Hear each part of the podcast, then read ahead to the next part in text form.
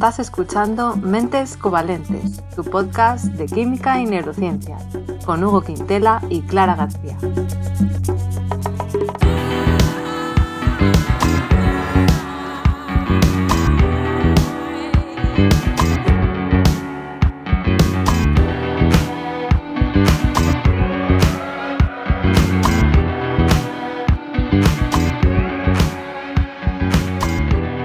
Bienvenidos al episodio 58, en el que vamos a hablar del cacao.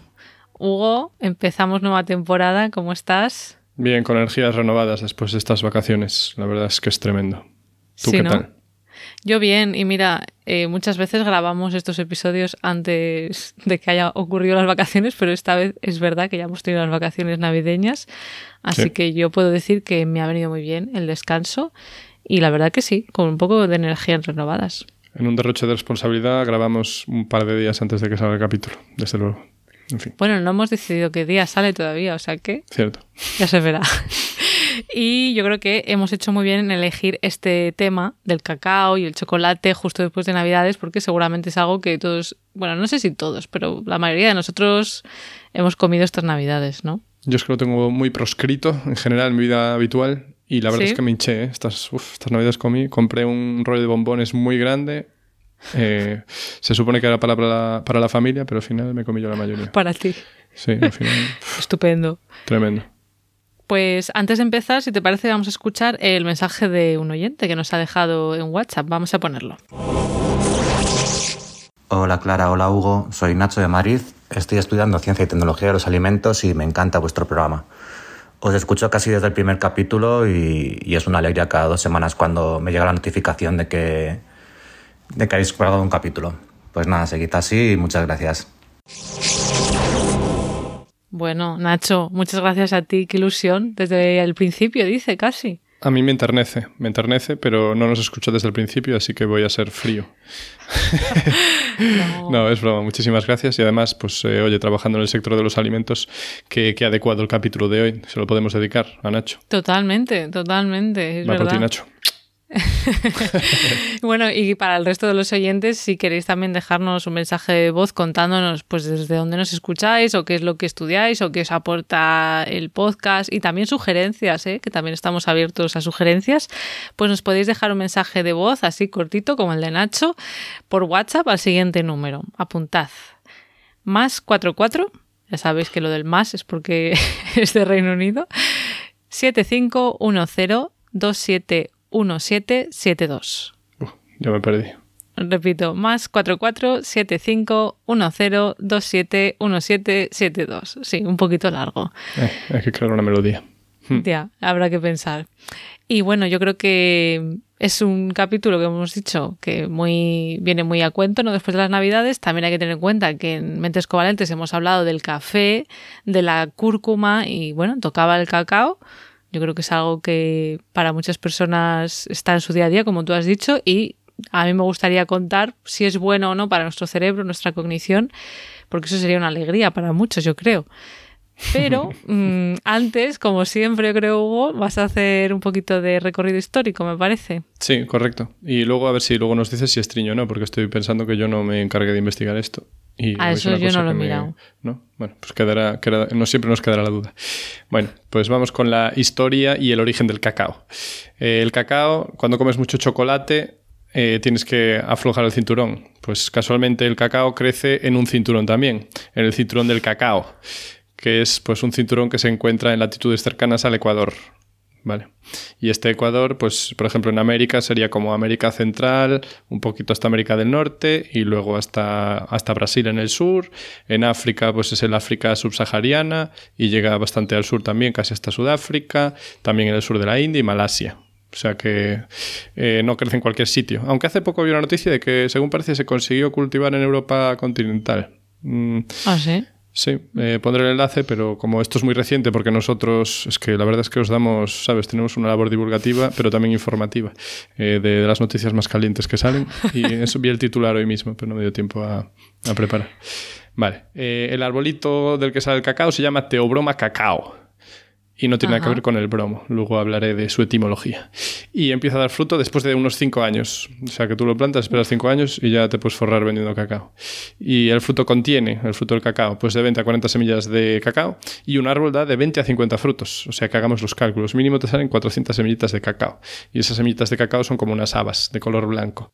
Y muy desagradables porque están así cubiertas por un líquido blanco, como si fuera, no sé, eh, no sé, cola blanca o algo así. Ajá. Vale. Y se obtiene aproximadamente un kilo de cacao por cada 10 frutos. O sea que tampoco te forras tanto con un árbol. Y en cuanto a la historia, los orígenes históricos del cacao pues se pueden trazar nada menos que hasta el 3000 antes de Cristo. ¿Y quién lo cultivaba? Te preguntarás. Me pregunto, sí. Pues no eran los alemanes, porque no existían. Eran los olmecas, los proto aztecas, por ejemplo.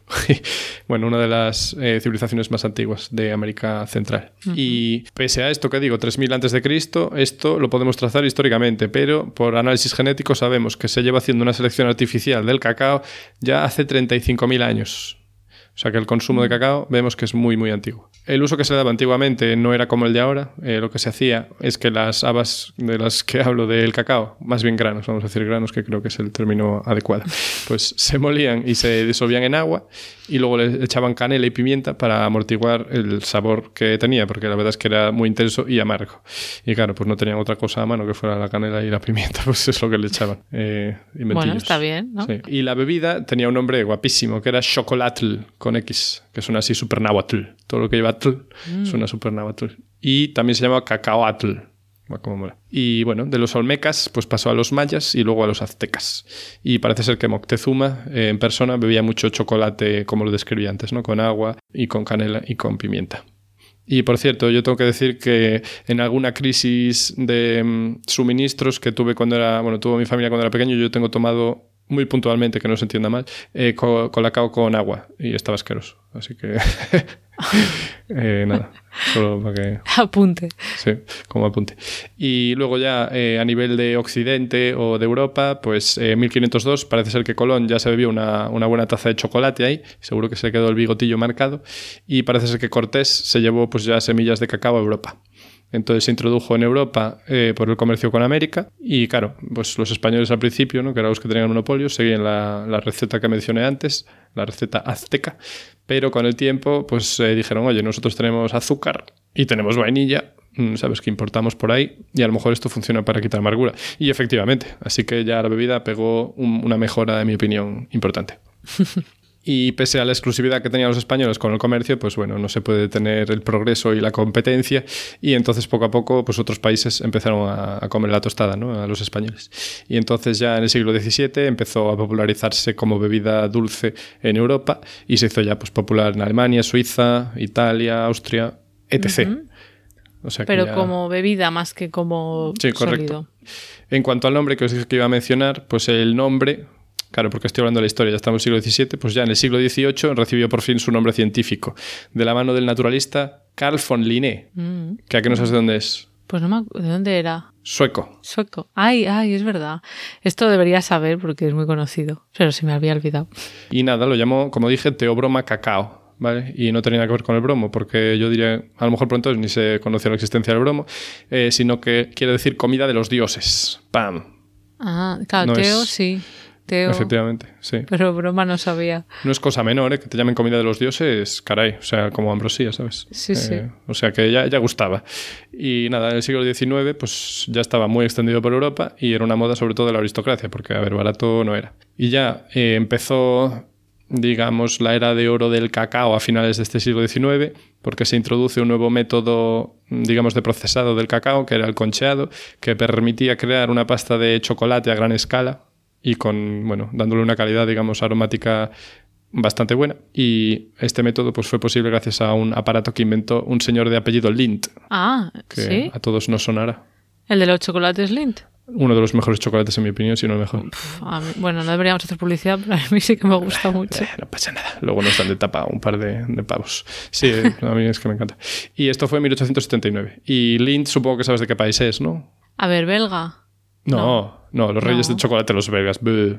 Joder, los belgas son Sí, muy buenos en ¿son buenos chocolate. en chocolate? Ah, pues ilústrame, porque esto no lo tengo trazado. El chocolate belga es muy conocido. Ah, sí. Pero Pues- claro, Lindt suena más a nombre alemán, ¿no? Sí, son suizos. Son suizos, claro, chocolate los suizos suizo. también, sí, es Sí, verdad. sí, sí. Es que los suizos, madre mía, Ay. es un chocolate que es que se te cae en la baba.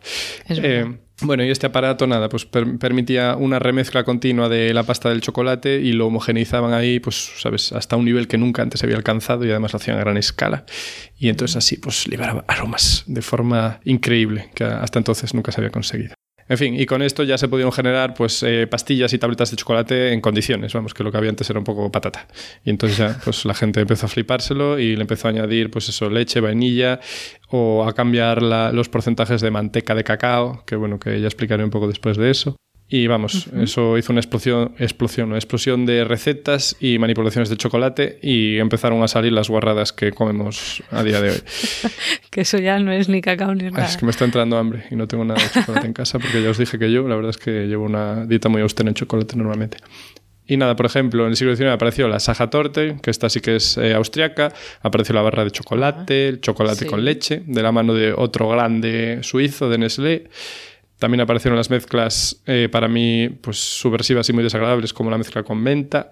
Y, Subversiva. Sí, Eso lo hacen muchos británicos. Es que a mí no me Los gusta. tío, el chocolatitos con After Eight menta. este, oh. After Eight No, y la Sage Torte yo la probé, Hmm. la probé varias veces y es- está rica, pero es que es muy dulce eso. ¿eh? A mí no, no me encanta ¿eh? la Saja Torte. No, No te, no. Mm. Está bien, pero prefiero otros tipos de tarta, la verdad. y nada, y en el siglo XX pues ya se empezó a expandir ya, bueno, empezó, siguió expandiéndose a lo bestia ya, pues eh, de la mano de marcas como Suchard, Lindt y Tobler. Ah, no. Uy, no sé si Tobler Suchard es una marca, creo que es una sola ¿Vas a decir todas las marcas de chocolate? No, ya está. es para, para que vean que no hacemos favoritismos. Pero bueno, es historia también del chocolate. Y nada, como estoy hablando de la historia, mm, voy a preguntarte, ¿en qué año crees que surgió la Nutella? Tú a lo mejor no eres consumidor de Nutella, pero me consta que hay muchísima gente que es una, una gorda de la Nutella. Que les Eh, jo, pues la Nutella pues se- será Yo bastante reciente, porque en los años 90 se tomaba mucho, pues a lo mejor que en los 80. Pues en el 64. Uh, vale, no, es de antes, vale, me he colado ahí. Y, y ya para finalizar con la historia, voy a finalizar con otro, ¿cómo se dice? Bueno, Pero otro Nutella, producto. pero ahí no sigue Sí. Nutella, perdón. Ahí las dos, las dos son marcas, serían cremas de cacao con avellana, avellana, leche y azúcar. A ver, sí, yo, yo solo la Nutella, yo solo te menciono la Nutella. La verdad que el- la invención de esa mezcla en concreto no sé, pero la Nutella salió en el 64, 1964. Vale, vale, bueno, pues ya está. Vale, dando eso- diabetes desde el 64. Y ya como última curiosidad, los huevos Kinder pues ya son del año 74. Mm, Pues Ah, para mira. que veamos un poquito, tengamos contexto, un poco de cultura. Vale. Sí, no sé si los niños aún siguen pidiendo huevos Kinder, sí. Sí, sí, yo creo que Están sí. ahí, ¿no? Sí, y nada, voy a dejarlo ahí porque yo creo que ya el culmen del chocolate es el huevo Kinder. No, es broma, pero bueno, ahí lo dejo. Y, y te cedo a ti el paso. Pues no, porque No. me acabo de acordar que no era lo que tenía que hacer. Así que vamos a hablar de la composición química del cacao. ¿Qué te Sí, parece? yo creo que es buena idea que lo comentes porque yo eh, en mi parte voy a hablar de uno de los compuestos del cacao. Entonces yo creo que tiene sentido que tú nos cuentes primero qué tiene, porque como yo me voy a centrar solo en un tipo, pues así tú nos ilustras un poco desde, la Vale, desde el punto de vista de un químico. Tus deseos son órdenes. Bien, pues hablemos de la composición química del cacao. Los granos del cacao tienen entre un 50 a un 58% de grasa. ¿vale? Wow, de los cuales la mayoría son triglicéridos. Eh, yo creo que ya hablamos de los triglicéridos en su día. Bueno, son tres cadenas ah, largas de eh, hidrocarburos mm, coronados por un ácido. Bueno, es igual. Y la cuestión es que tiene muchas calorías. y nada, el que más tienen es el aceite de palma, tan denostado a día de hoy, y después el esteárico y el oleico. El oleico, pues muy amado a día de hoy, A es el ver, aceite de oliva. espera. A ver, Sí. el aceite de palma es- no se llamará así, se llamará palmítico. Ah, sí, así. bueno, correcto, sí, cierto, cierto. El que es como, vale, vale, ¿cómo es? ¿Ácido Sí, graso palmítico? ¿O cómo Sí, es? ácido ¿Cómo se- palmítico. Vale, vale. O sea, el ácido palmítico es el que está en mayor cantidad en el aceite de palma, que es el que está, que tiene muy mala fama, Pues sí. eh, pero también está sí. en la semilla del cacao junto con otros dos que has dicho, ¿no? Te agradezco la puntualización, voy a decirlo por no decir corrección, porque Bueno. tienes razón. Es ácido Solo palmítico, que es el que está presente en el aceite de palma, muy cierto. Vale. Y, eso, eh, o sea, tenemos el palmítico el más común, después el esteárico y después el oleico. Y estos dos últimos a proporciones muy similares. Vale. Vale, y entonces estos compuestos quedan muy concentrados en lo que se llama la eh, manteca de cacao, ¿vale? que se obtiene por extrusión de los granos. O sea, se aprietan los, los granos de cacao cuando están ya procesados y por un lado queda el cacao seco, digamos, y por otro lado te queda la manteca. Tiene lógica, ¿no? O sea, tú lo esmagas y entonces por un lado se te va eh, los aceititos y lo que es así líquido. Y, Y el luego- aceitito, perdón, es lo que se usa para hacer chocolate. Sí. La manteca de cacao, ¿no? Sí, pero se usa una combinación. También se, se mezcla, se separa y luego se hace una mezcla pues, a proporciones mm, deseadas dependiendo del tipo de chocolate que quieras hacer, de la parte seca y de la manteca. Vale. Y un 10 a un 15% es proteína, sobre todo albúmina, que es la, la que está presente en los huevos, sobre todo. Y de un 2 al 4% de los granos de cacao son carbohidratos nada más, en peso. Y de estos carbohidratos, sobre todo sacarosa. ¿vale? Esto nos permite ver por qué el cacao es tan amargo y poco dulce cuando no le añades después eh, cosas para Ya, endulzarlo. ¿eh? Es que si tomas no cacao, de azúcares. yo creo que 100%, 100 no he probado, pero 99 sí, y es como que sabe casi a madera. Jesús a madera. Ah, bueno, yo que sé, nunca me he comido cacho de madera, pero sabe muy amargo y muy, Sí. muy poco dulce, desde luego. Como masticar paracetamol, vamos. Bueno, no sé. No, a mí no me, no me disgusta. Es un. O sea, sí que es amargo, pero no, no me disgusta. Supongo que ya tengo un paladar súper refinado y ya, ya, ya me gusta. Has, has llegado a otro nivel tú. Sí, sí, efectivamente, como siempre. Y, y eso, y los azúcares, eh, por la contra, se concentran en el cacao en polvo, ¿vale? Que es, eh, digamos, la parte seca, la que no es la manteca de, coca- de cacao. Eh, mientras que las grasas, pues como dije, pues se quedan en la manteca. Y después, en cuanto a compuestos ya más minoritarios, porque ya visteis que la gran parte de esto es grasa y proteína, pues tenemos alcaloides, ¿vale? ¿Qué son los alcaloides? Los alcaloides son sustancias que derivan de mm, aminoácidos y que tienen átomos de nitrógeno. Y suelen ser básicos. Y nada, y en concreto eh, tienen muchas metilxantinas. Que me dirás, ¿qué son las metilxantinas? Pues la metilxantina más famosa, ya hablamos de ella en el capítulo 4, si mal no recuerdo, y es la cafeína. Ah, vale, vale, perfecto, sí. Pero la más, eh, bueno, la que está más presente en el cacao no es la cafeína, sino la teobromina. Que la palabra teobromina Ah. nos debería ir sonando ya. Claro, claro, si lo has dicho antes. Porque es el nombre de la planta del cacao, ya es teobromina, no sé cuántos. Entonces, ¿qué pasa? Que cuando consiguieron aislar esta molécula, pues vieron que en el- la verdad no sé si la aislaron del cacao o no, pero bueno, vieron que en el cacao había saco y dijeron, pues la llamamos igual que el cacao, teobromina.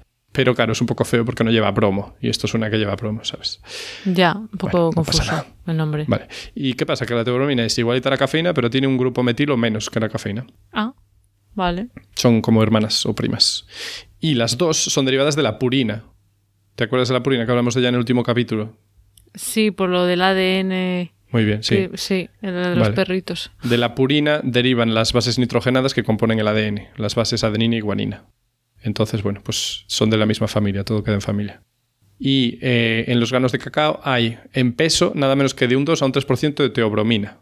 Y la teobromina tiene unos Vale. efectos similares a la cafeína, pero menos potentes. Y también dan sabor amargo. Así que ahí Ahora estoy confusa, porque se supone Sí. que el chocolate, al menos, Hmm. tiene un poquito de cafeína. Correcto, también tiene cafeína, Ah, vale. pero bastante menos que teobromina. Pero sí, Vale, también tiene cafeína, como dijimos también en el capítulo 4. Eh, creo que deberíamos, bueno, deberíamos, no, deberíais, queridos oyentes, repasar el capítulo 4 para cerrar el círculo. Y luego otros compuestos minoritarios o más minoritarios eh, son los polifenoles, que, bueno, Ajá. siendo minoritarios, si lo consideras en el peso seco del grano de cacao, llegan a suponer hasta un 15% del peso y están presentes en unas concentraciones equivalentes a los tés, el vino u otros vegetales ya en el, en el producto final. Y le dan esas propiedades de nuevo amargas, o sea, más compuestos que dan amargor. Por eso es que es tan amargante esto. Astringentes, o sea, que te retiran el agua. Y también le dan cierto sabor afrutado y aportan antioxidantes. Eh, que de los antioxidantes ya hablamos. ¿En qué capítulo era? Ay, no me acuerdo. En el del café también, creo, ¿no? Sí, yo creo que también. No dejéis de escucharlo. Puede ser. Es bueno, habíamos mucho- dicho sí. que en general las propiedades antioxidantes son sobre todo porque se comen radicales libres. Pi, pi, pi. Digamos que tiene unas moléculas que se sacrifican y reaccionan con los radicales libres para que no seas tú quien reacciona con esos radicales libres y evitan que te oxides. El resumen. Porque aquí no vamos a repetir las cosas. Escucháis el capítulo 4 si queréis. Vale. No vamos a repetir las cosas, pero lo acabo de repetir un poco. Sí, hombre, no, pero con mucha menos Resumen, profundidad. sí. Sí, sí, sí. Y nada, se pierde de estos polifenoles, claro, dijo que había un 15%, pero es que se pierde bastante durante la fermentación y el tostado, o sea, durante el procesado de los granos de cacao. Vale. Y nada, y dentro del grupo de los polifenoles, eh, el más eh, quizá ubicuo es el de los flavonoides, que tienen unas propiedades, eh, vamos a decir, muy interesantes para el ser humano, como probablemente nos expliques después. Y solo mencionar, yo creo que los flavonoides ya salieron, pero no estoy seguro. Bueno, los flavonoides eh, derivan de las flavonas, o sea, yo creo que eso es de cajón, ¿sabes? Y, Bueno. y en cuanto... Las, las conocidas flavonas. Yo no sé Sí. muy bien qué son las flavonas. Nada, pues eh, químicamente la estructura, creo que vamos a mencionarlo por enésima vez. Un anillo bencénico, creo que ya lo tenemos que ver y si no lo tenemos que ver, pues hay que preocuparse ya, ¿eh? Oyentes. No es broma. Bueno, el anillo bencénico, el anillo plano de seis miembros, un hexágono plano y con todo átomos de carbono, que son los vértices del hexágono. Vale, y tiene dobles enlaces y esos dobles enlaces hacen que sea plano. Si no los tuviera no sería plano. Pero bueno, el caso es que ese anillo bencénico se fusiona con otro anillo, se fusiona, o sea, comparten un lado, así que tienes dos hexágonos pegados el uno al otro. Como un Y ese- adosado. ¿Perdón? Como los adosados. Ah, como un adosado, correcto. Para que se Sí, lo imagine la gente, adosado. como comparten Vale, un una pared. Pared, Vale, ¿vale? buena metáfora. No, analogía más bien. Bueno, no sé, habría que mirar la diferencia entre analogía y metáfora. Ya, siempre, siempre me, me lío con eso yo. La cuestión que este anillo con el que está fundido, pues uno de los átomos de ese hexágono es un oxígeno. Vale. Ajá. Vale. Y después, eh, en otro de los eh, vértices del hexágono, digamos, de ese otro anillo, pues tenemos una acetona. Y después hay variaciones. La acetona puede ir cambiando de sitio, entonces tienes distintos, distintos tipos de flavonoides y no sé qué, pero bueno, que son una familia muy importante de compuestos orgánicos y se consideran polifenoles porque derivan de los mismos. Porque los Vale. polifenoles, recordemos que eran anillos de benceno que tenían grupos OH. Y entonces, pues uno de esos OH al final forma ese nuevo anillo al que está adosado, como dijiste tú, el anillo bencénico. Y ya voy a parar porque eh, vale más una imagen que mil palabras, pero esto es un podcast, así que formato equivocado. Y nada, ya te dejo a ti, Clara, que nos Vale, expliques estupendo. propiedades de estos compuestos o de los que sea menester. Sí, pues de estos. Me ha venido muy bien este, esta explicación última de los flavonoides. Muy bien, muy bien. Yo voy a hablar mm, más pues eso, de propiedades potencialmente saludables de- del cacao, ¿vale? Y es que en los últimos años pues sí que ha habido indicios, estudios de que el cacao y productos derivados del cacao, como puede ser el chocolate, podrían tener beneficios cardiovasculares, pero también eh, efectos de neuroprotección. Yo, como ya sabéis que me centro más en el cerebro, pues eh, me voy a hacer más énfasis en lo de neuroprotección pero y función cognitiva, pero a la vez vamos a ver que también tiene que ver con los beneficios cardiovasculares. Es como que una cosa alimenta a la otra. Y se suele atribuir estas propiedades del cacao a su alto contenido en flavonoides, que es lo que se ha estado contando. Casualidad, no lo creo. Y es que en los estudios epidemiológicos pues se ha visto, se sugiere que una ingesta regular de flavonoides, ahora ya hablo de flavonoides en general, ya no de cacao en particular, podría estar asociada a una mejor función cognitiva, a un menor riesgo de demencia y a una menor prevalencia en la población de deterioro cognitivo. El porqué de, de por qué estos flavonoides podrían conferir protección cognitiva, pues todavía no está 100% claro, ¿vale? Y por supuesto, una cosa que tenemos que tener clarísima, en este podcast yo creo que la gente lo tendrá, es que para hacer algún efecto en el cerebro, los flavonoides, en este caso los flavonoides del cacao, tendrían que ser capaces de llegar al cerebro. Que esto lo Ya, hemos hablado el alguna problema vez. de siempre, sí. Recordemos que nuestro cerebro está protegido por una especie de muralla que no permite entrar a posibles invasores y esa muralla es la querida barrera hematoencefálica, de la que hemos hablado alguna vez. Dios la bendiga. Y yo digo muralla, Hugo, pero es muralla, Porque estás muy arquitectónica. ¿no? exacto, Sí. por su función.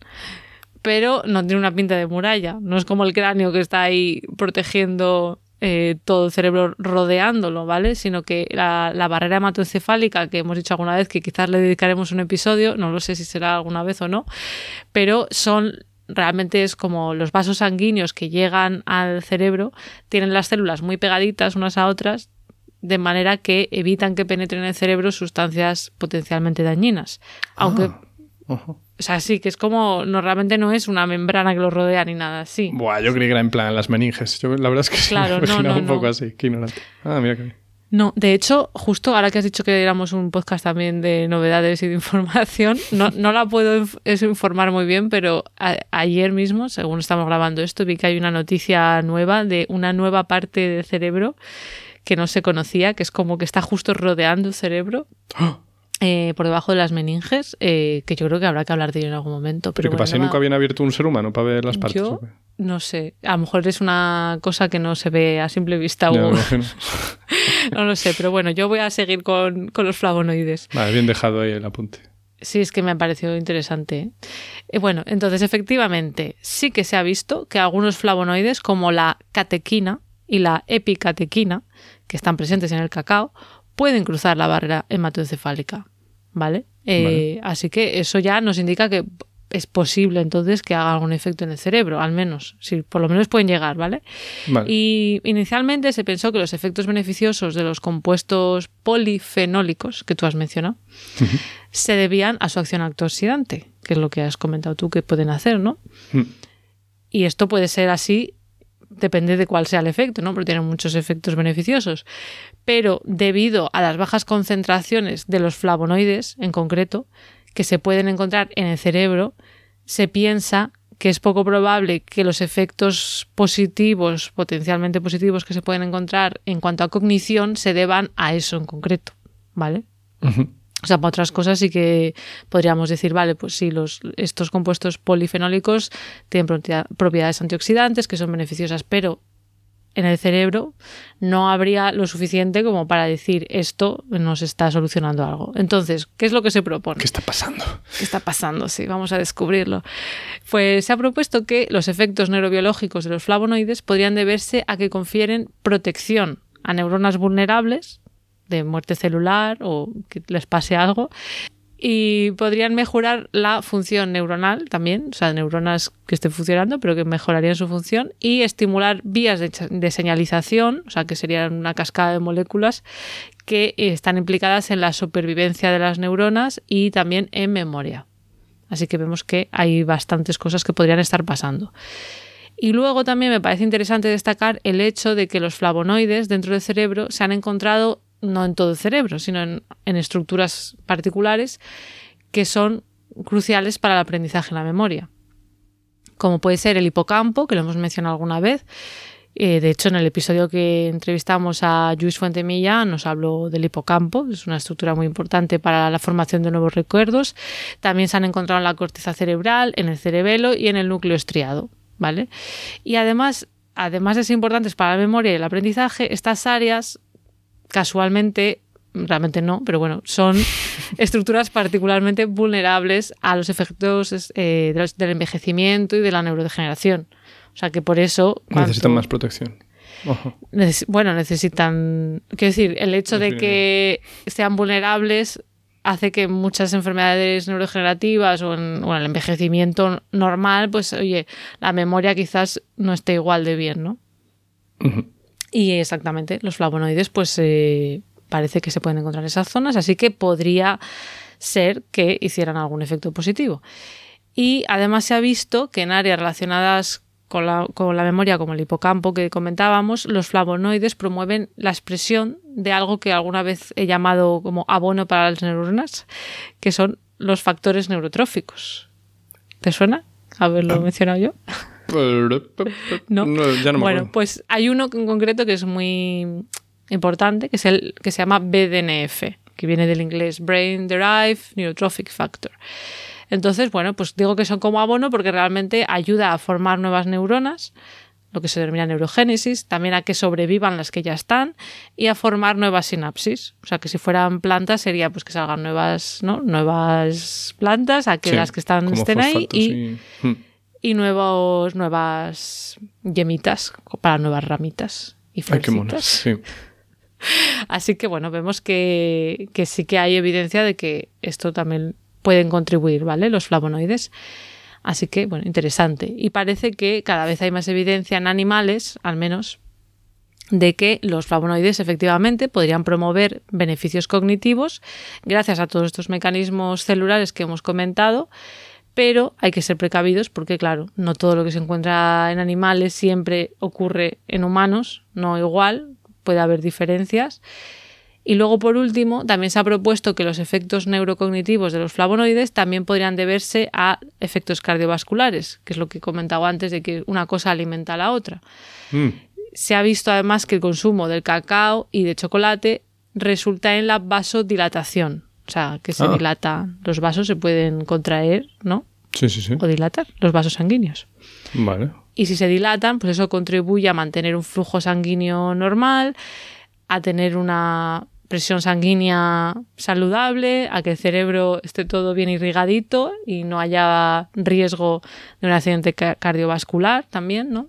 O sea que es lo contrario, el alcohol hace lo contrario, ¿no? Creo que es un vasoconstrictor. Así que si te bebes licor de chocolate. bueno, bueno, bueno, no especulemos. Vale. Y, y, por último, quería decir por qué pasa esto, ¿no? ¿Qué hace que los flavonoides puedan llegar a tener estos efectos de vasodilatación? Bueno, pues se ha visto que por lo menos algunos, como la epicatequina, producen estos efectos gracias a que aumentan la biodisponibilidad del óxido nítrico, que yo creo que has hablado de él, ¿no? Que tiene una función vascular muy importante. Hablaste de él en un episodio... ¿Del nitrógeno o de qué era? Ah, no, hemos hablado del, óxido... ah, del gas de la risa. El gas de la risa que era el óxido nitroso, era. Sí, correcto. Y qué más, y nada, y nada, lo que sugiere la evidencia es que de manera indirecta, pues los flavonoides podrían ayudar eso, a mantener el cerebro sano y correctamente irrigado, además de ese efecto de abono y de, neuroprotección. Así que esta sería mi primera parte que quería comentar de qué se ha visto que pueden hacer los flavonoides, ya que los están presentes en el cacao. Y luego comentaré los estudios que hay ya en humanos con cacao, a ver qué pasa, ¿no? Más allá de los mecanismos moleculares. O sea, Pero, triple efecto positivo, en, principio. En, principio sí que, spoiler de la siguiente sección, es que sí que hay eh, evidencia de posibles efectos positivos, pero bueno, ya veremos poco a poco. Y yo creo que ahora tú, si quieres, nos puedes contar más cosas, porque tienes muchas cosas que contar hoy. Bueno, no, tampoco, tampoco, no, no, no, nos precipitemos. Bien, no, no, no engañemos, no, no, fomentemos la semilla del engaño. la actualidad. Eh, actualmente se produce chocolate en muchos países, como podemos pensar, y eh, los centros de producción del cacao cambiaron mucho desde cómo funcionaba antes. Ahora ya no se produce principalmente en, vamos a denominarlo, América Latina, sino que es Costa de Marfil, Ghana, Indonesia, Nigeria, Brasil, Camerún, Ecuador, República Dominicana y Papua Nueva Guinea. Estos son los principales ah, productores. Muchos países. Y como ves, sí, no hay muchos latinoamericanos. Y nada, también se produce pues Madagascar, Malasia, México, islas caribeñas, en fin, que se desplazaron los centros de producción de cacao, ¿no? Porque como ya dije, crece en el cinturón de cacao. Y pues eso, para que nos hagamos una idea, eh, Costa de Marfil, Ghana, Indonesia y Nigeria producen más del 70% del cacao que se produce en el mundo. Wow. Eso sí, los países productores se quedan solo con el 4% de los beneficios del negocio, que por cierto mueve unos 90.000 millones de pavos al año, mm, de euros, europavos. Y se producen entre 4,7 y 6 millones de toneladas anuales de granos de cacao. Mm, Muchos. Ahí está la cifra. Muchos, sí. Es lo que se me pasó por la cabeza. Vale, y ahora vamos a hablar un poquito de cómo se procesa el cacao. Vale, o sea, porque os comenté antes, eh, ahí pondré un vídeo ahí en el enlace, pero tú cuando abres el cacao, eh, lo que hay dentro, pues hay una pasta blancuzca ahí que tiene esos granos que son como habas y da mucho asco verlo, la verdad. Entonces, ¿cómo pasa eso de, ser lo que es a ser lo que, lo que nos comemos después? Pues en primer lugar, eh, lo que se hace es que se abren estas vainas, se sacan los granos de cacao y se dejan a fermentar Ah. Se meten ahí, eh, se dejan en la oscuridad y tal, y se deja que fermentos y bacterias pues hagan las suyas, ¿no? Como ya mencionamos para otros compuestos, como por ejemplo, eh, así ah, para obtener, bueno, alcoholes de consumo humano. Sí, eh, etanoles, quiero decir.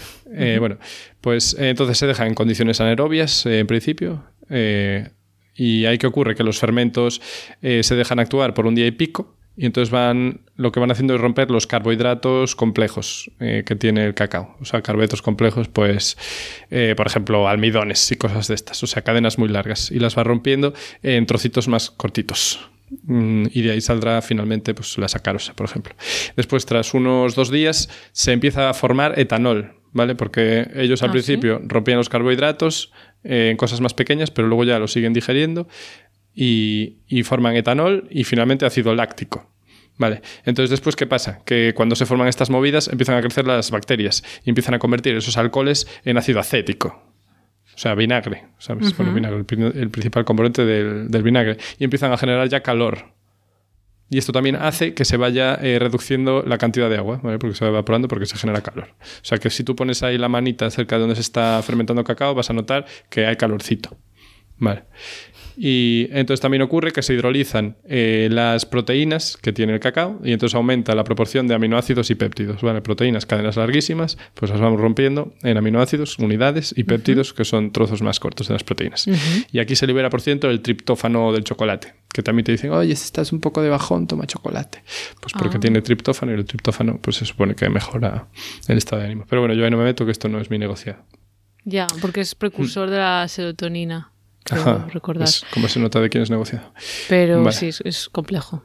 Vale. Y después de esta fermentación eh, viene el tostado.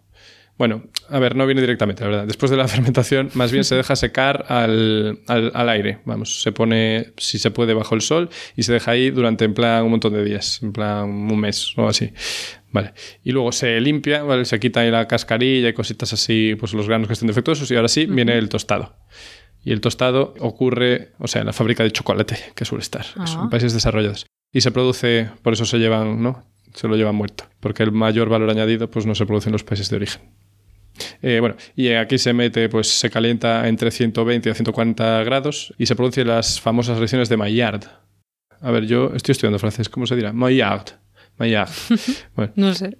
que son, son unas reacciones fundamentales en las cocinaciones, vamos a decir. ¿Y estas reacciones en qué consiste? Vale, pues tenemos, ya dije que tenemos carbohidratos que ahora están más cortitos, vamos a decir que son más reactivos, y entonces estos carbohidratos, al calentarlos, van a reaccionar con las proteínas que antes cortamos y con esos aminoácidos, y van a, a generar iminas que son como cetonas, pero con un nitrógeno. Bueno, la cuestión, que eso va a ir haciendo que se generen un montón de compuestos distintos, porque al final es un follón, y va a generar incluso nuevos polímeros. O sea, los polímeros que tendríamos al principio en el cacao, pues serían esos carbohidratos de los que hablamos, que luego los cortamos, o las proteínas que también las cortamos, y ahora vamos a hacer nuevos polímeros, que son una nueva mezcla entre azúcares que quedaban libres y mm, trozos de proteína que también quedaban libres.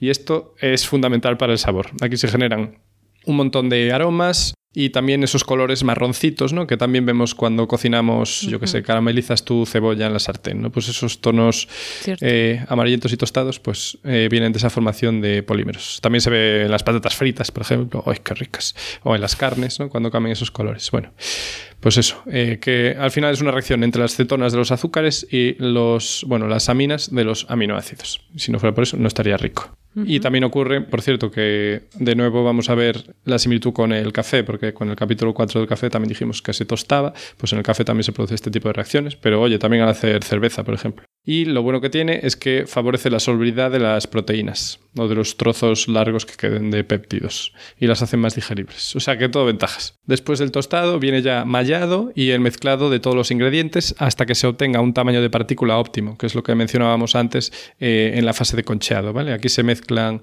pues, mantecas de cacao, azúcares, leche, ¿no? se mezcla todo esto y se eh, homogeneiza hasta el tamaño más posible pequeño. Cuanto más pequeño el tamaño del grano y más, bueno, mejor mezclado esté, más intenso va a ser después el aroma. Esto ya me lo había comentado un compañero de trabajo suizo que tuve, que me dijo en plan, ah, no vayas tanto al chocolate así mm, más artesano, porque la verdad es que el chocolate industrial ahí te, lo, hacen el grano tan fino que una gran explosión de sabor. Bueno, eso me dijo. Eh, Os dejo a vuestro juicio comprobar si es verdad o no, porque yo tampoco comparé demasiado. En fin, solo mencionar que en el chocolate que nos comemos, pues la tableta de chocolate, la mayor parte es manteca de cacao, que por cierto no tiene apenas cafeína. Después leche, luego azúcar y después polvo de cacao. Y en el polvo de cacao es donde quedaban los azúcares y también cosas como nos va a gustar, ¿vale? Porque esto también, como ya dijimos que nosotros somos, nuestra labor también es informativa de la actualidad, pues hace poco leí un artículo que en los chocolates negros se detectaron en Estados Unidos, ojo, porcentajes de cadmio y de plomo más altos que las leyes de California. En Estados Unidos no existe una ley federal que diga cuánto pueden llevar los chocolates pero sí en California. Y de hecho estuve viendo y ya hay varias marcas denunciadas. Y por cierto, Lindt está entre ellas, porque antes hablamos muy bien de Lindt, pero en Estados Unidos el chocolate negro de Lindt era una de las que tenía, creo que era porcentajes más altos que la ley de California de cadmio. Pero a ver, ¿pero cómo llega el, plomo y el cadmio? Efectivamente, esto pasa cuando, bueno, hay distintos métodos por los que llega. Uno es simplemente porque se acumula estos compuestos, los metales pesados se acumulan en las, eh, en las semillas del cacao. No, Ah. pues no sé si lo hace la planta De posta. manera Sí. natural.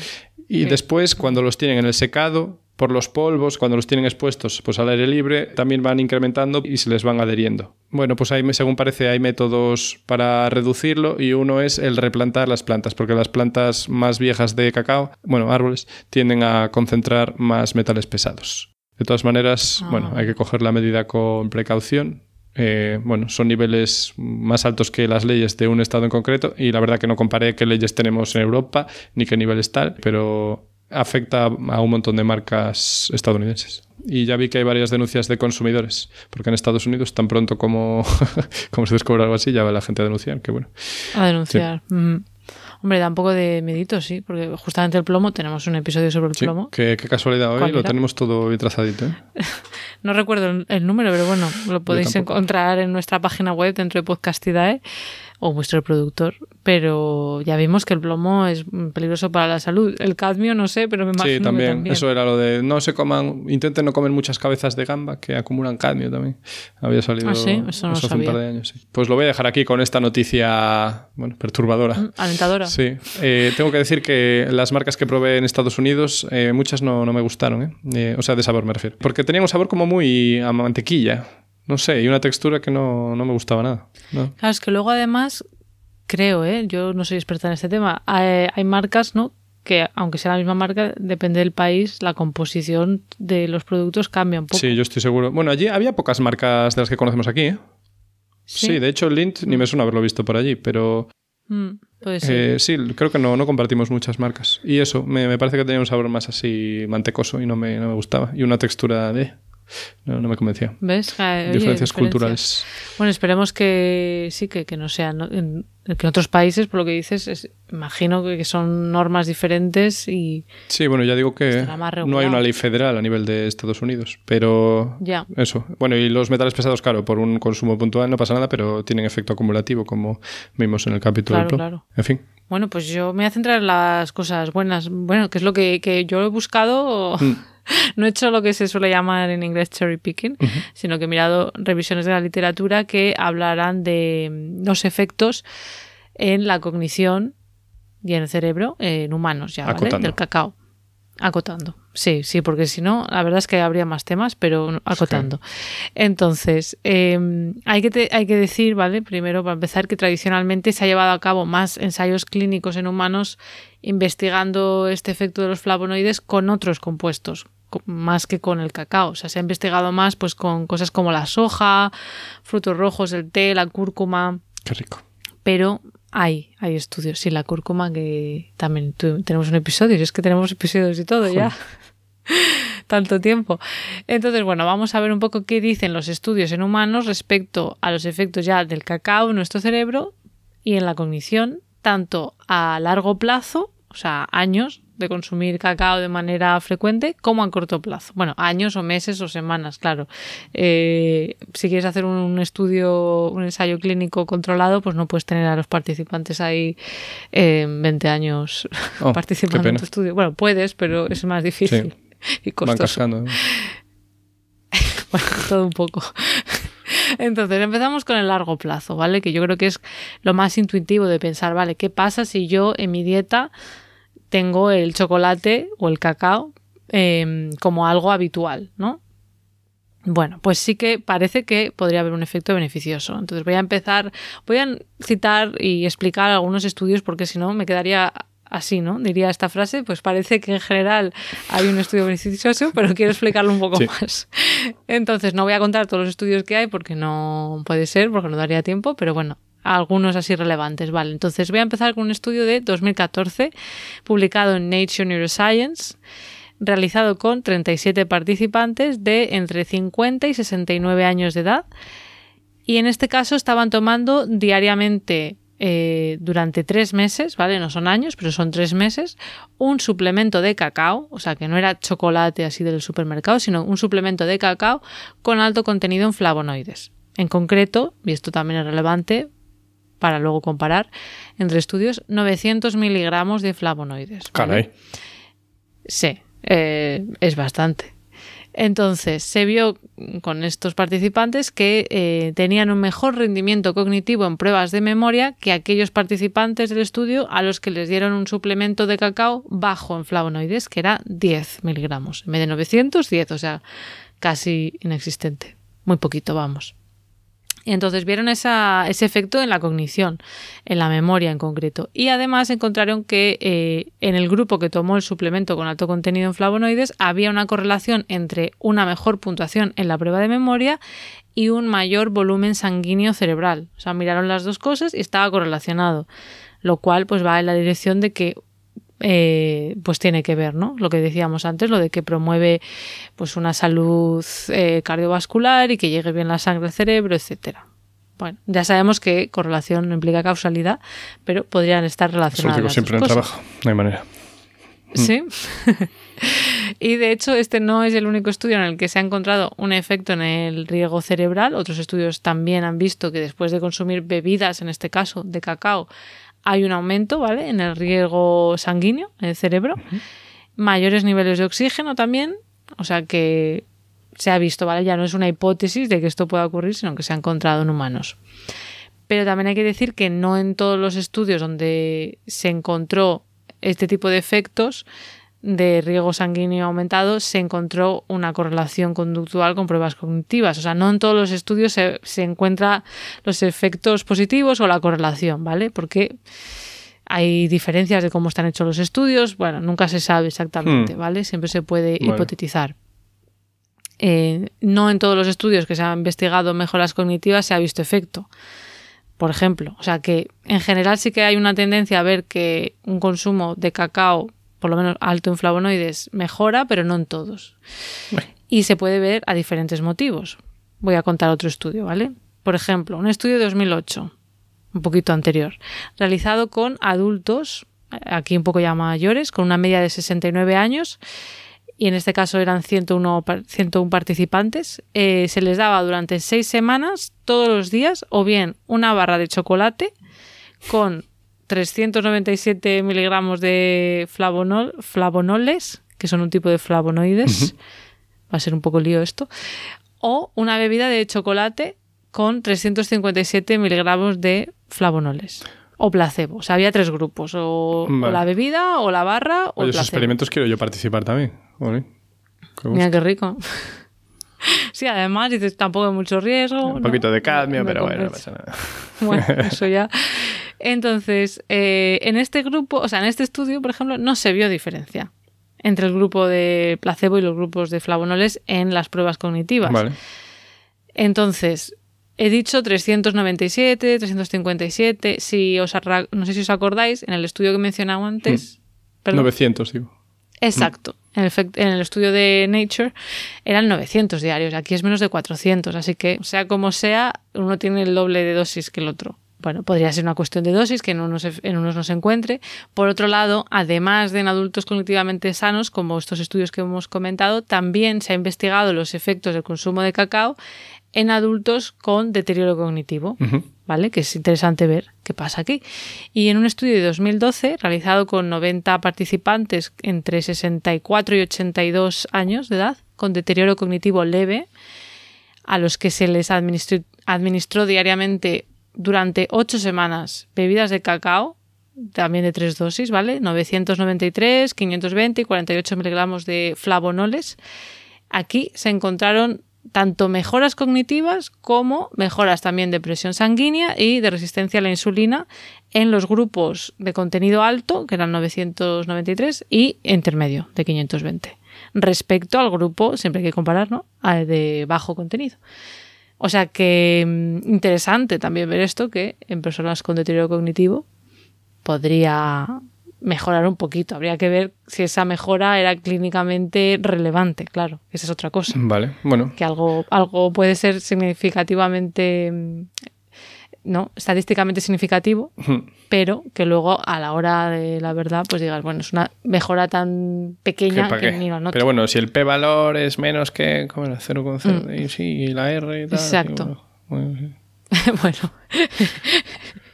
habrá que estudiar, habría que explicarlo más en detenimiento, pero bueno, básicamente se pueden hacer análisis para ver exactamente si las diferencias se deben a pura casualidad o, o no. Bueno. Y bueno, hay más estudios, evidentemente, sobre el largo plazo, pero no voy a entrar ya en más detalles porque si no, pues sería mucho. Así que ahora me voy a, pasar al corto plazo, ¿vale? ¿Qué pasa cuando tú te tomas cacao unas, unas, horas después de ingerir cacao, si eso te puede ayudar o no? Vale. A estudiar o a trabajar. Pero o lo que sea. cacao en una forma... O sea, ¿en qué formas? ¿Nos lo vas a decir? ¿En qué tipo de...? Claro, sí. Luego ya depende del estudio. Hay estudios que te ponen suplementos, hay gente que... Bueno, ahora vamos a ver.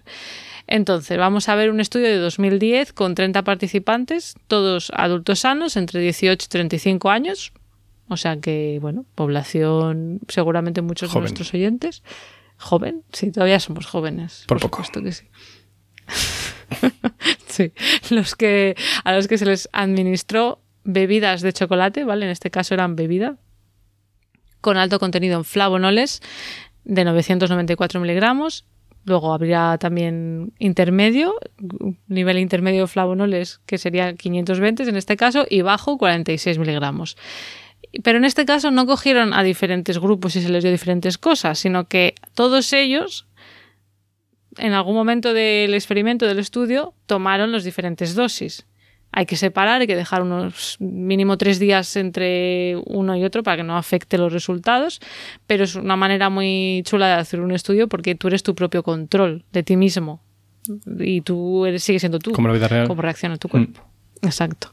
Entonces aquí se vio durante una serie de pruebas cognitivas que estaban diseñadas para inducir fatiga cognitiva, o sea, estabas ahí durante un rato como con muchas tareas, pues se, se vio que cuando tomaban las dosis altas e intermedias, estos, participa- estos participantes mejoraban comparados con el grupo, bueno, con la dosis control, digamos, de baja, de baja dosis, eh, en una de las pruebas que consistía, me parece una prueba terrorífica, en ir contando hacia atrás, restando tres o siete números. Eso lo hago yo para quedarme dormido, estando hacia Ah, atrás, atrás, atrás. mira, es verdad, no acordaba. Pues yo eso, como nunca lo practico, lo haría fatal. Pues si tomas cuesta. chocolate, cuesta. Si tomas, eh, bueno, cacao con altos niveles de flavonoles, pues mejoras un poco, parece ser. Vale, y, y con bajo no mejora nada entonces. No. Con el bajo no, claro, con 46 miligramos. Que me parece curioso, eh, porque claro, si hay teobromina y un poquito de cafeína, eh, Pues debe ser tan poquito eso que no que no ser. Mm. te hace de todas maneras estás comparándolo en este caso con las dosis altas no con no tomar nada que a lo mejor si lo comparas el nada, entonces sí. grupo en este caso en otros sí que había había Cierto.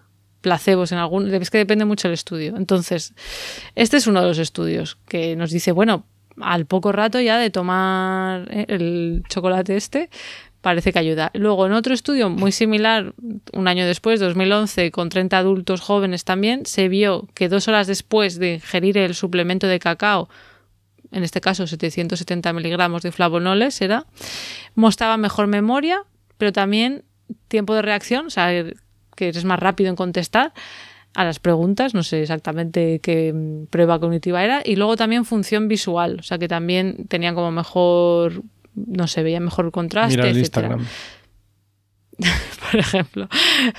Y en este caso era, pues, en estos participantes comparados con los que estaban ingiriendo chocolate blanco que no tiene prácticamente nada de flavonoides, Qué rico. ¿vale? Creo que nada. Sí, la verdad que Está muy rico. Chocolate blanco. Mm. Y luego ya en un estudio más reciente, ¿vale? De 2020, con más participantes, también 98, entre 18 y 24 años, muy jovencitos, se midió si había beneficios en memoria y en estado de ánimo dos horas después y, bueno, aquí compararon. Barra de chocolate, que también me parece interesante, porque ahora ya era una barra de chocolate negro de 35 gramos, eh, comparado con la misma cantidad de chocolate blanco, pero vamos, una barra normal mmm, que no era un suplemento especial que tenían ellos, ¿vale? Y en este caso se vio que eh, chocolate negro estaba asociado con mejor memoria, pero no ayudaba con el estado de ánimo. O sea que ahí Oh. no, no. O sea, que lo de Harry Potter era mentira. Cuando venían ahí Ah, no los, sé qué los dementores. Y decía, ay, toma de chocolate, que te pones mejor. Ah, sí, decían Sí. eso. Es que no, yo Harry Potter vi la primera película y me leí un libro. ¿Esto en qué película es? Eh, la tercera. Bueno, el libro tercero. No, el libro tercero. No, el, el libro. No la vale. No soy fan yo de Harry Potter. Así que bueno, es- también se ha visto efectos con eh, chocolate normal comercial, ¿sabes? O sea que algo, está bien. Eh, perdón, tengo una nota que me acabo de acordar. Ahora que estás comparando chocolate negro con chocolate blanco, eh, no me acuerdo si dije antes con lo del cadmio y el plomo que esto era en chocolate negro. Porque cuando tiene más cacao, sí lo dije. Sí, creo Vale. que sí que lo dijiste. De todas maneras, es verdad que lo de chocolate negro es como, no sé a partir de qué porcentaje. O sea, creo que es un término que se usa, pero que no. Bueno, en este caso creo no que era si del está muy 60 para arriba. O Para 70, arriba, vale. Vale. Bueno, entonces en general vemos que se ha visto también efectos a corto plazo, pero eh, de nuevo también hay estudios que no encuentran efectos, como un estudio realizado en 2013, en el que en este caso eran participantes entre 40 y 65 años, se les dio cacao con 500 miligramos de flavonoles y se hizo pruebas de memoria de atención y no se vio este efecto. O sea que hay veces que no se encuentra. Pero bueno, voy a mencionar la limitación que los mismos autores explican y es que en este estudio les dieron una comida a mitad del estudio. Les dieron una comida que no era cómete lo que tú quieras, sino que era o una ensalada o un rollito de pollo, Joder. pero que ¿Cómo los tratan? eh? Madre mía, madre. Sí, ¿verdad? A mí nunca me han dado por participar en un estudio. Pero bueno, no me han dado comida. Eh, entonces ellos argumentan que podrían camuflar los efectos del eh, cacao, de los flavonoles del cacao, porque bueno, al final cuando comes, pues también eh, pasan cosas, claro, en tu cuerpo. Se convierte en caca. que no sé, del, del riego sanguíneo, yo qué sé. También no es lo mismo comerte pollo que ensalada, ¿sabes? Yo qué sé.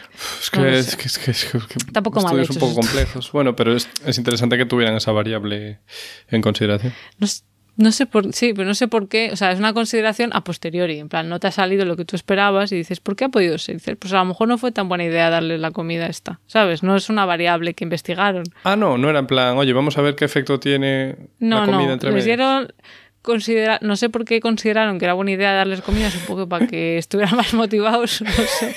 No lo sé. Más motivado. posteriori. Uy, una ensalada, ¿cómo me motivas? No lo sé, tampoco quiero faltar al respeto a estos investigadores que no los conozco y, y no lo sé. Vale, vale. Tendríamos que hablar con ellos y preguntar cuál fue el motivo, ¿sabes? No, ¿Por no me lo he leído tan en detalle. Llevaba espárragos. Exacto. Vale. Entonces, bueno, mm, esto es un poco algunos de los estudios. Y en el caso de estos efectos agudos a corto plazo del cacao, claro, se cree que sería más a los efectos del cambio en el flujo sanguíneo y no tanto a los efectos neuroprotectores, Mm. porque, claro, esto así en un, dos horas no te no hace magia, ¿vale? El abono este de las neuronas. Entonces, bueno, seguramente sería por el, te- el tema del riego. Por eso digo que a lo mejor lo de la digestión depende de qué comas, yo qué sé, Claro. la somnolencia que te da comer, en fin. Y de hecho, sí que se ha visto en estudios, en algunos estudios que lo han investigado, un aumento del flujo sanguíneo cerebral a las dos horas de consumir cacao rico en flavonoles. O sea que, bueno, parece que hay indicios de que podría ser por esto. Y, y ya está, esto sería mm, lo que yo he encontrado. Luego quiero hacer una reflexión y así un poco de conclusión Caray. y cautela, pero no sé si tienes algo más tú o no. No, no, yo estoy impaciente por oír tu reflexión, a ver. Vale, tú ya no tienes más, vale, vale, pues ya entonces concluyo. Vale, a ver, no sé tú qué pensarás, Hugo, tú siempre eres más... Como, como decías tú, tú decías cenizo, pero no es cenizo la palabra que quiero usar. Eh, Petardo. Gafe. No, Genio absoluto. no, no me, escéptico. Ah, sí, claro. Escéptico, no me salía la palabra. Mm. Vale. Bueno, mi reflexión así es que eh, de- es verdad que se ha visto de momento, la evidencia científica sugiere que existe potencialmente un efecto beneficioso de los flavonoles del cacao en la función cognitiva y que podría ser una estrategia interesante quizás para prevenir el deterioro cognitivo. Quizás. La vida nos Pero- separe cada día más. Muy bonito. Eh, pero hay que poner una nota de calma, de cautela. No vayamos a fliparnos, a ponernos todos a comer chocolate como si no hubiera mañana, ¿vale? Hay que reflexionar un poco. ¿Por qué? Bueno, ya, ya he dicho que no he citado todos los estudios, pero bueno, unos cuantos. Ya hemos visto que yo he ido diciendo todo el rato, a lo mejor he sido un poco pesada, pero he ido diciendo el número de participantes de manera muy intencional. Porque, no sé si te has fijado, variaban entre 30, 40, como mucho 101. ¿no? He dicho en uno. Entonces son unos estudios, digamos que con un número de participantes modestos. No es Sí. en plan mil. Tampoco quiere decir que no sirvan para nada, pero bueno, es modesto. Entonces también hemos visto que hay resultados mixtos, que a veces se encuentra, a veces no. Se puede hipotetizar por qué ha sido, pero bueno, ahí está. No en todo se ha visto ese efecto beneficioso y digamos que haría falta más estudios para aumentar la robustez de la evidencia científica. Esto no es, lo digo yo, lo dicen ellos mismos cuando te lees una revisión de la literatura. Entonces es interesante, pero está en una fase preliminar. Habría luego que ver cuál sería la dosis apropiada o necesaria. ¿Hace falta 900 gramos o nos podemos quedar con 600 o sea, perdón, miligramos de flavonoles? Un kilazo casi. de miligramos de flavonoles. ¿Cada cuánto? ¿Hace falta todos los días o puede ser, yo qué sé, un día a la semana? ¿En qué formato? Diferentes grupos poblacionales. Hace falta mejor en, yo qué sé, en bebida, mejor comido. Mira que en fin. Moctezuma tomaba mucho y no acabó muy bien. Igual no, no le subió la función cognitiva lo bastante para pasar al pellejo. Y luego, eh, otra cosa que me parece importante destacar es que eh, la mayoría de los estudios incluyen suplementos con altas dosis de flavonoides o flavonoles. Pero claro, habría que ver el chocolate que compramos en nuestro día a día, cuánto tiene. Eh, había un estudio que sí que era con chocolate, pero la mayoría no. Y claro, los de chocolate era eh, efecto agudo, no era a largo plazo. Mm. Ah, es verdad. Y de hecho, es que esta información, no sé si no viene nunca la etiqueta o bueno, no suele venir. ¿Vale? Entonces yo lo he buscado, ha sido difícil encontrarlo, pero, Pero aquí no sé hasta qué punto. Aquí estamos. No sé, dependerá mucho, claro, luego hay muchos tipos de chocolate, depende del porcentaje de cacao, etcétera. Pero según lo que he buscado, 20 gramos de chocolate de un 60% de cacao tendría unos 34 míseros miligramos de flavonoides. Ah, venga, hombre, eh, tanto, tanto. Claro, es que los efectos que veíamos eran cuando tomabas 500, ¿no? Por ahí. Sí, sí, sí. Claro, entonces tendrías que comerte, 700. pues, eh, no sé cuántas tabletas, claro. Pues, a ver, esto, 20, 20 gramos, ¿qué es? Como una, un cachito, una onza de Debe chocolate. ser mm, bastante poco. Creo una tableta, creo, 100, 100 gramos o 150, Por ahí, ¿no? Una claro, de entonces- pequeñillas, así. Claro, entonces tienes que tomar, o sea, evidentemente no compensa tomarte una al día. ¿Cuánto, Pero esto es ¿cuántos 60%, miligramos? ¿Cuántos ¿eh? miligramos dijiste, perdón? 34. 34. O sea, si una tableta es de 100 miligramos, eh, tiene 5 No sé si 3, son de 15. 100, ¿eh? O son de más. Son Sí, de o sea, no 200, llegas a pues. nada. Me la quería traer del frigorífico aquí, pero no me la traído. Pero bueno, Vaya, cada uno que ya lo veis que no, hay mucho sacrificio por nuestra parte. Es que está a 5 Se me ha metros de aquí, yo paso. Bueno, pero que, esto es el 60%. Yo el que como es el del 85%, Ah, pero no he encontrado esa información. Bueno, sí, yo como el 85 desde hacía unos años y ya me sabe rico. Al principio estaba acostumbrado al, acostumbrada al de 50% por ahí. Entonces, eso es el chocolate. Pero luego, si nos vamos al polvo de cacao sin azúcar, yo aquí estoy un poco confusa, pero lo que he encontrado es que una cucharada de 5 gramos tendría entre 37 y 130 miligramos de flavonoles dependiendo de la marca. Vale. Yo no sé si cuando dicen polvo de cacao sin azúcar se refieren a que hay algunos que son de 100% cacao y otros que no.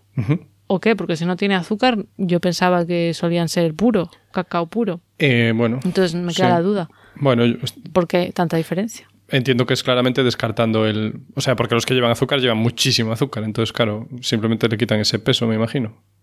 Porque creo que el No cacao con azúcar lleva igual un 30% de azúcar o algo así. Cacao en polvo. Ya, pues es que entonces yo no sé por qué hay tanta diferencia, pero bueno, yo creo que puede ser una buena opción para aumentar el contenido de flavonoles. Si tú te notas ahí renqueante en flavonoides, desde luego, parece una buena idea. Y claro, luego la última reflexión, Hugo, que yo quería hacer es que tú ya mismo lo has dicho al principio, que tiene mucha grasa el cacao. Y luego además el chocolate, depende de con cuánto porcentaje de cacao lo tomes, también lleva azúcar. O sea, mucho o menos según el porcentaje de cacao. O sea, que no es una opción súper saludable para estar aquí inflándose a chocolate, ¿vale? Porque es que es el riesgo de estos, no, de estos estudios que si lo tomamos un poco a la ligera, parece que esto es lo mejor. Y claro, hay que tener en cuenta que el cacao no es la única fuente de flavonoles. También están en manzanas, en uvas rojas, en brócoli, en cebolla, en té verde, té negro y en más. Entonces, no es que digas, es que necesito flavonoles, solo puedo comer chocolate. No. Puedes Come brócoli, tu, desgraciado. eh, variedad. Sí. Exacto. No sé, ahora mismo no sé cuánto porcentaje, sabes que puede ser que el cacao tenga bastante más, pero bueno, que no está solo ahí. Entonces, un poco una llamada a la cautela de que, bueno, que puede ser interesante eh, de vez en cuando un poco de chocolate así, sobre todo si es oscuro, pues más sano, o cacao en polvo 100% mm, puro. Si os gusta, si no os gusta, no os preocupéis que tenéis otras opciones, ¿no? Mm, sí, brócoli. bueno, el brócoli, aunque no sepa mucho, acompaña los platos y le da. Ah, bueno, se pueden hacer cosas chulas con brócoli. Se pueden hacer cosas, sí, Y ya está por mi parte, Hugo. No sé si tú quieres añadir algo más. Pues. No. Bueno, pues hasta aquí el episodio de hoy. Entonces, como siempre, la información la podéis encontrar en la web de Podcastidae, que es la red de podcast a la que pertenecemos, podcastidae.com. Y si queréis apoyarnos, podéis darle al botón de suscribirse desde vuestro reproductor preferido, darle a me gusta, dejarnos comentarios y ya para estar al tanto de todas las novedades podéis seguirnos en redes, sobre todo en Twitter, que estamos como arroba comalmentes, y en Instagram. Y también estamos en Facebook, en ambos como Mentes Covalentes. Hasta la próxima. Chao.